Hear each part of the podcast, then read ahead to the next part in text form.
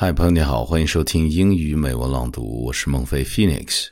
今天与你分享的是莎士比亚十四行诗中的“爱人的眼睛 ”（My Mistress' Eyes）。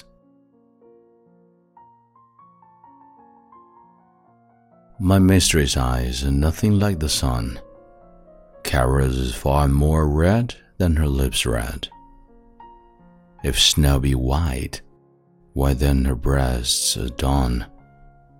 If hairs be wires, black wires grow on her head. I have seen roses damasked red and white, but no such roses see I in her cheeks. And in some perfumes is there more delight than in a breath that from my mistress reeks. I love to hear her speak, yet well I know that music hath a far more pleasing sound.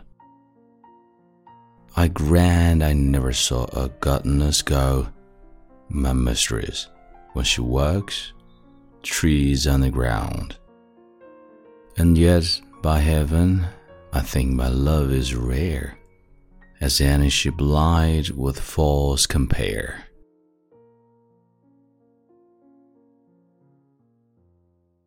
治愈美文在你耳边，这里是孟叔为你带来的英语美文朗读。